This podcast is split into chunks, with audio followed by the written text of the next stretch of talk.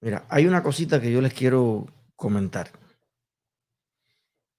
Yo, como toda persona pública, no porque preste un servicio público, ojalá, eh, sino porque tengo una exposición a partir, bueno, de todas las cosas que han pasado, tengo seguidores y detractores.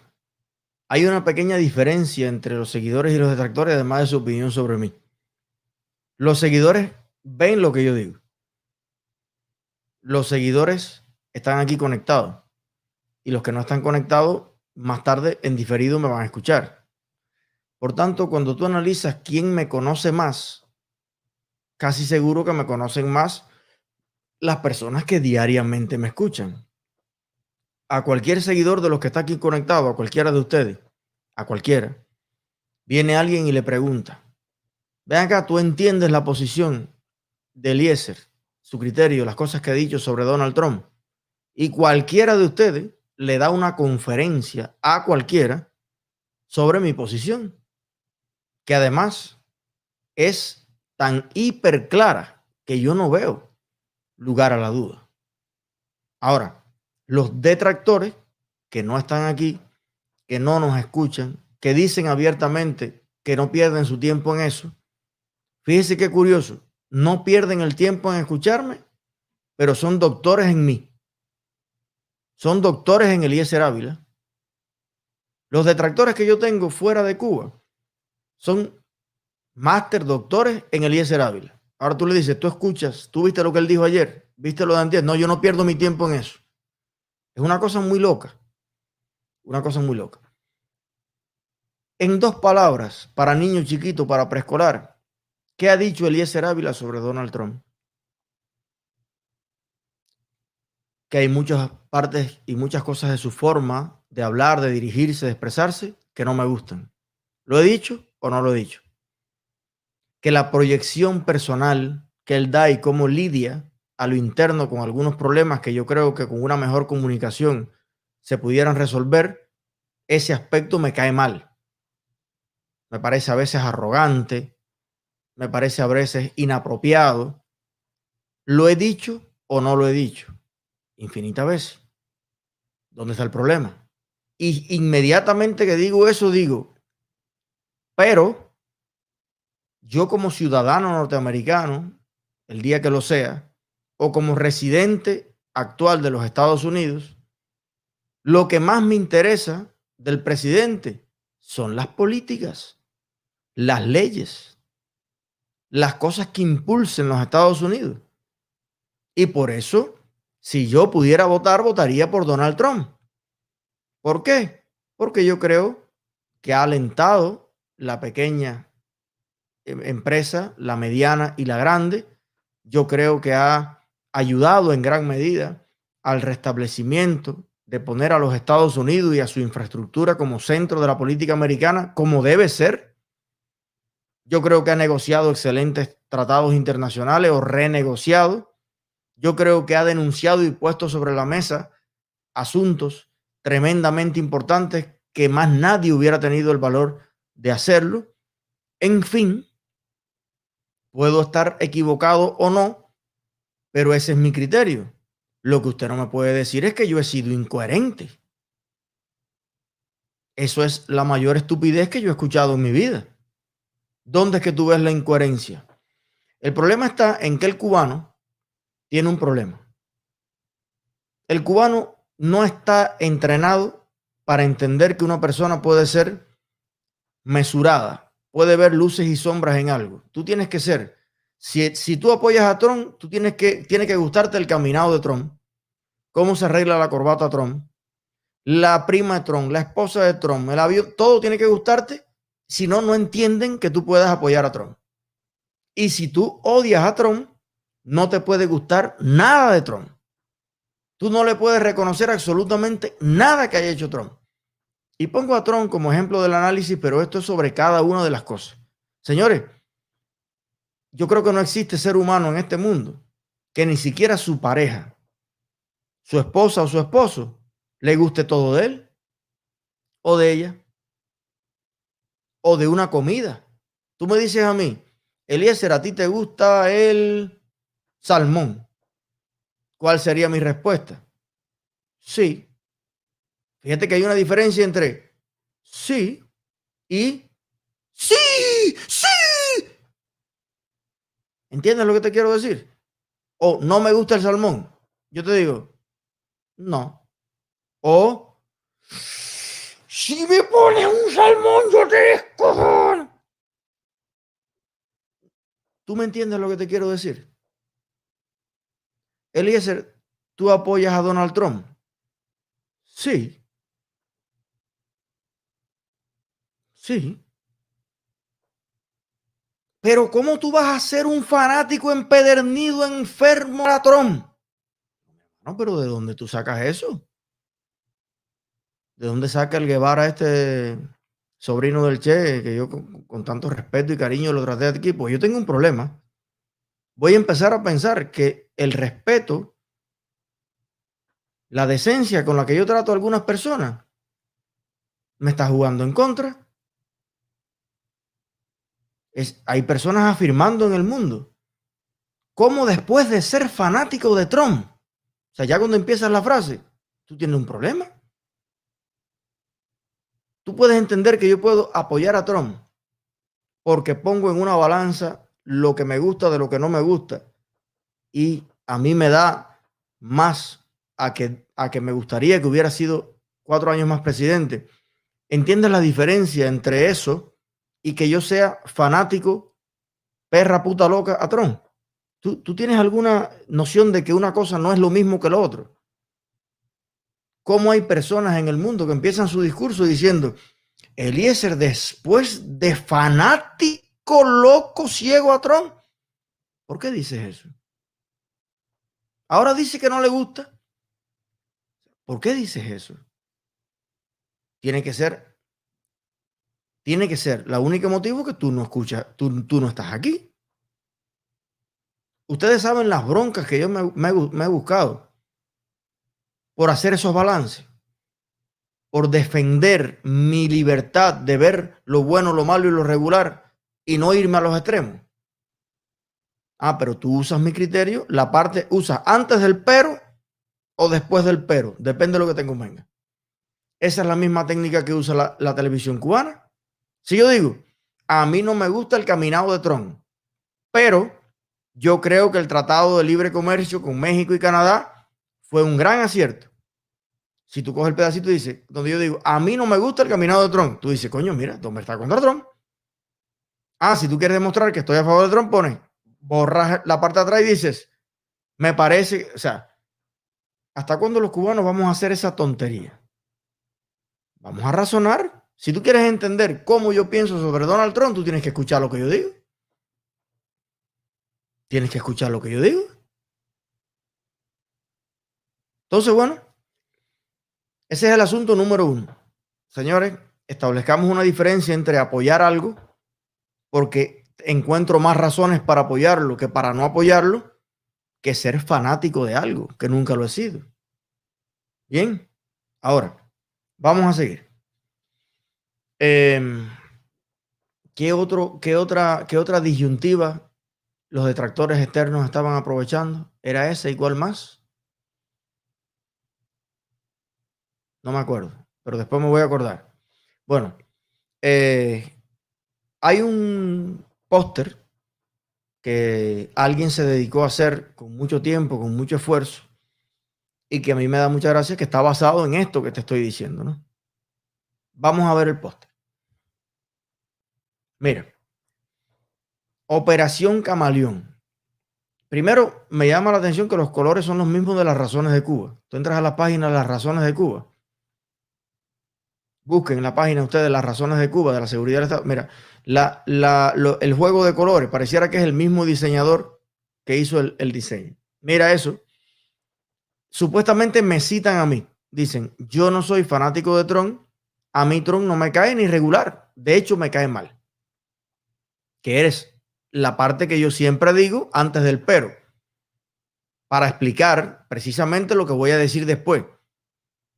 Que lo que voy a decir no es porque Tron me caiga bien. De hecho, me cae mal. Sin embargo, ya.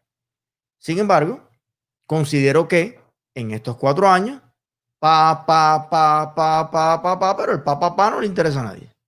O por lo menos a los detractores que quieren usar esa tontería. Ahora, mire usted para que usted vea. Mire usted para que usted vea. La señorita que anda poniendo este post en todas partes, que ya le llegó hasta mi familia en Cuba, ya mi tía me escribió, ¿qué es eso de Operación Camaleón? Mire usted, qué cosa más curiosa. ¿Y por qué los cubanos estamos como estamos? Vamos a buscar el perfil de, ¿cómo se llama? Zoe. Sole. Sole, que es más o menos como Zoe, pero acá probablemente en Miami. A ver. Mira. Esta niña, Sole Pérez, sube un poquito. A ver, suavecito, donde están las fotos para conocerla. A ver, sube, sube, sube. Sin miedo. Sin miedo. Ok, bueno. Ya, Soleil. Ahí está, Soleil. Ya. Es para ponerle... No, ya está bien. Listo, estoy bien. Eh, para ponerle nombre y apellido a las cosas, ¿no? Esta historia la promovió Solé Pérez, una cubana, emigrante, me imagino, por las horas de internet que tiene, pero cuando tú ves todas sus publicaciones, tú te das cuenta de cuál es la prioridad, ¿no? En, en su vida. Yo aquí hablo dos minutos de Tron y hablo tres horas 58 minutos contra la dictadura. Tú analizas el, post, analizas, ah, ves el muro y yo llego a una conclusión. El único ser humano, a mí me preguntan mucho los, anti eh, los, de la izquierda, ¿no? Oye, qué intolerantes son los trumpistas. No, no, no. El único que le da 700 vueltas a un, anti, a un trumpista es un antitrumpista.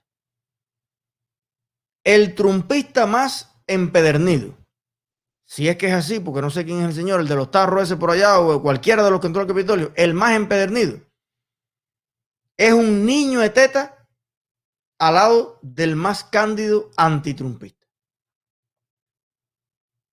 El antitrumpismo es una cosa, pero descomunal. Y aparte, el trumpismo es más dentro de los Estados Unidos y más dentro de ciertas esferas de los Estados Unidos. El antitrumpismo hay toda una masa de friquitones izquierdosos. ¿Cuál es el friquitón izquierdoso? Iba a poner un ejemplo reciente de minutos casi. Pero el friquitón izquierdoso es un personaje muy particular eh, que generalmente su, su, vida, su esquema, ¿te recuerdan el escritor sin obra que venía acá? ¿Recuerda? Aquel señor desaliñado, así, un desastre, una vida, un 2x2 ahí, qué sé yo, no sé qué, escritor, nunca había escrito nada, pero que es antitron, tron, tron, tron, tron, tron. Son personajes.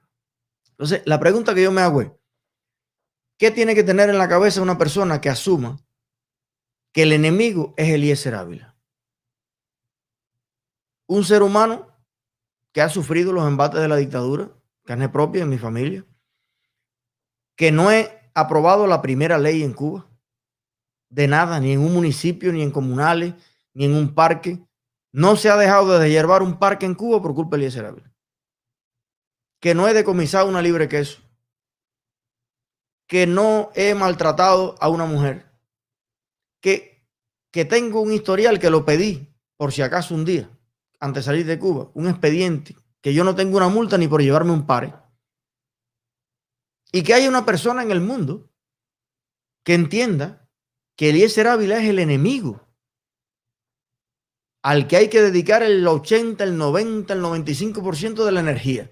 Fíjense ustedes, tú revisas el perfil completo, tú no te vas a, tú no te vas a ver por ninguna esquina esa ansia de joder a Eliezer Ávila, ni contra Díaz Canel, ni contra Raúl Castro.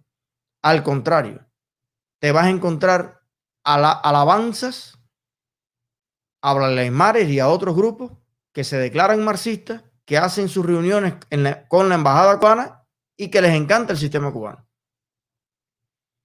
Es una cosa realmente extraña, diría yo. Ese póster no es de coger y tirar dos pincelazos. Eso hubo alguien que se sentó ahí con su pitillo ahí al lado, papá, y empezó a diseñar, y así con los ojos colorados a las 2 de la mañana. No, me está quedando esto.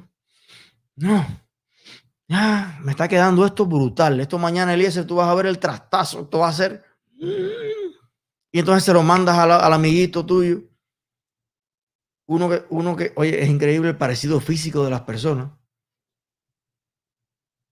Rachel me lo hizo notar el otro día, que tenemos un, un canallita en Miami. El, el, parecido físico y de la manera de hablar es indiscutible. Pero yo no quiero, yo lo dejo ahí. A lo mejor alguien más se ha dado cuenta, pero hay una similitud de primo hermano. Bueno, mira, ¿cómo me quedó esto? Brutal, brutal. Oye, Sole, Sole, oye, Sole, te la comiste. Brutal. No. Vamos a suponer y ahora voy a hablar como ingeniero. Vamos a suponer que Sole Pérez Valdés, creo que es Sole. Di, vamos a suponer que logre su objetivo. Destruir Eliezer Ávila. Vamos a suponer. Y Eliezer Ávila no sale más en las redes. Y la gente ya no, escucha Eliezer Ávila. Eliezer Ávila se... ¿Qué logró? de verdad. Para tu abuela, para las mías, para tu papá, para mi mamá, para la familia cubana, para la mujer cubana, para nuestro país, para algo. Dime qué logró. Entonces, cuando tú te planteas en tu vida dedicar tanta energía a un proyecto en el que si tú incluso tuvieras éxito, no logres nada, más que silenciar o demeritar o desgastar o ayudar a la dictadura a destruir una de las tres o cuatro voces incómodas que existen en el mundo, que todos los días, no el día que se levantan, el día que tienen las ganas, sino todos los días le está dando a la dictadura. Casi que el éxito tuyo, Sole, sería una desgracia tremenda para las miles y miles y miles de personas, que no lo digo yo, Entra al Google Analytics y busca las estadísticas de mi canal. Casi 400 mil personas dentro de Cuba cada mes. Más 4.1 millones de personas fuera de Cuba. Escuchan lo que yo digo, contrario a ti. Hemos logrado reunir personas en el mundo entero contra la dictadura. Y por el hecho de que tú no estés de acuerdo en mi opinión de Trump, que aparte la manipulas y aparte no haces como hago yo, que cuando yo leí aquí el post de, Ernesto, lo leí completico. Ya yo creo que necesito espejuelos, me lo había impreso chiquitico, Ernesto se burló de mi vista. O sea, a lo mejor un viejito cubano de Jayalía lo hubiera hecho peor. Pero mi intención nunca fue quitarle ni una palabra. Leí el post y ni siquiera, señores, yo hablé aquí de Ernesto, ni de su familia, ni de sus detractores ni lo llevé a lo personal, ni empecé a buscar por el mundo a todo el que le caiga mal el neto, que debe ser mucha gente. Imagínense yo que llevo dirigiendo un movimiento con lo complejo que es el cubano y con lo compleja que es la oposición cubana hace varios años. Claro que hay cinco o seis gente que me piden la cabeza, a mi juicio, por come mierdas que son.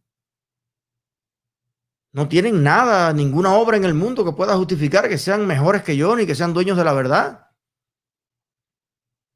Es una recomabolería de ellos, pero alguien se tomó la tarea de reunir a todo el mundo y poner y vamos a poner, vamos a, ahora sí voy a hacer una cosa. Bueno, por lo que he podido ver, ha sido una cogedura literal del, del, hueso, para no decir las nalgas, pues puede que no, que no haya mucho, de las nalgas con la puerta. Pero es simplemente porque hay una gran diferencia de objetivos y de intención. Yo no pondría jamás en la vida, Jaime, aquí a nuestro editor o qué sé yo, a la producción de nosotros en función de vamos a hacerle un capítulo a Ernesto. Lo vamos a borrar de la faz de la tierra. Primero porque éticamente eso me parece una cosa. Tengo mejores cosas, con, peores cosas contra qué luchar. Ese es mi punto de vista. Si yo le voy a dedicar todas esas horas a algo, fíjate que simplemente eso eh, lo que hicimos aquel día fue que había dos posts, uno burlándose abiertamente, porque así lo fue, si quieren lo leemos de nuevo, del exilio cubano, de la gente de Alía, de intolerantes, cuando son mucho más intolerantes que nosotros, y otros llamando a la paz, a la concordia de dos demócratas. Y yo dije, mira, de estas dos voces, yo creo que en este momento debemos ir más por acá. Era un llamado bonito a, tú sabes, a superar, a vamos a, ir adelante, tanto para los que apoyan a Trump como para los que no. No era en ningún momento un ataque personal a alguien, como sí se convirtió, desgraciadamente, y sí se dejó ver a la luz una profunda hipocresía personal, profesional, que yo creo que a la larga, según mis creencias individuales, el que se confabula para hacer el mal y lo planifica y lo... Fíjate que esa es la diferencia entre un asesinato, creo que de primer grado o segundo grado. Tú tienes una bronca con alguien porque te pisó y te viraste y le botaste el trago y te va y lo empuja y se muere. Y eso es una cosa y tú te sientas a meditar, a buscar y a ver, y, y búscame el de Tampa. No hay lugar que yo tenga más seguidores que en Tampa. Cada vez que voy allá a la Casa Cuba, que ella se pone así. Aquello es, Hanna no puede ni entrar para tirar una foto. Pero, pero a lo mejor tengo un detractor en Tampa, o dos, o tres, o cinco. Bueno, pero no vamos a localizar a los 300 o a los 3000 que lo siguen. Vamos a buscar al detractor que tiene, para que venga entonces y diga que fue un día una reunión, que no sé qué. La misma molita esta, yo lo seguía, pero ahora, ah, ahí era lo otro que yo quería decir. Miren, la gente ve una, un problema de coherencia en que yo a los nueve años haya dicho viva Fidel, leído ahí el papel, y, al, y cuando cumplí la mayoría de edad, porque yo no fui de los tardíos, 18, 19 años, haya cuestionado eso. La gente ve una intolerancia tremenda, una, una incoherencia tremenda en eso. Entonces, ellos mismos no se ven la propia incoherencia cuando empiezan su eso diciendo, ayer yo seguí Eliezer, pero ya hoy no. Porque oí que dijo que la rana salta para atrás y la rana salta para adelante. Entonces, la semana pasada lo seguía, pero ya esta semana no. Ahora yo soy el peor enemigo de Eliezer. Ven acá, tú estás asumiendo tu derecho a cambiar, el tuyo, tu opinión sobre mí pero yo no puedo cambiar mi opinión sobre nada en este mundo. ¿No te das cuenta que la incoherencia la tienes tú? Hija de mi vida, hijo de mi vida. Pero en fin, así la vida, así las cosas. Dedicarle un, un detalle, un detalle a eh, los detractores externos, pero vamos a centrarnos en el objetivo en lo que le digamos mucho más tiempo, en lo que es nuestra prioridad. Por favor, nadie, ninguno de los diseñadores que lo conozco, no le digas a nadie que le hagan un meme, ni que le hagan un, no, ni que lo pongan al lado del que se le parece mucho, ni que saquen pedacitos de lo que dice uno y de lo que dice el otro y lo pongan ahí. Y la, no, yo puedo hacer maravilla. A mí ahora la creatividad se me pone fértil y yo llamo a Luis, el de los memes de Luis, o al Chucho del Chucho, al otro, al otro, que yo generalmente, como yo no tengo la habilidad artística de hacerlo, le cuento lo que yo me imagino y mucha gente lo lleva a la realidad. Y nos estamos riendo tres años. Nos estamos riendo tres años. La gente te ve comiendo en un restaurante y dice, mira este. Pero no es mi objetivo, ni mi vocación, ni mi intención.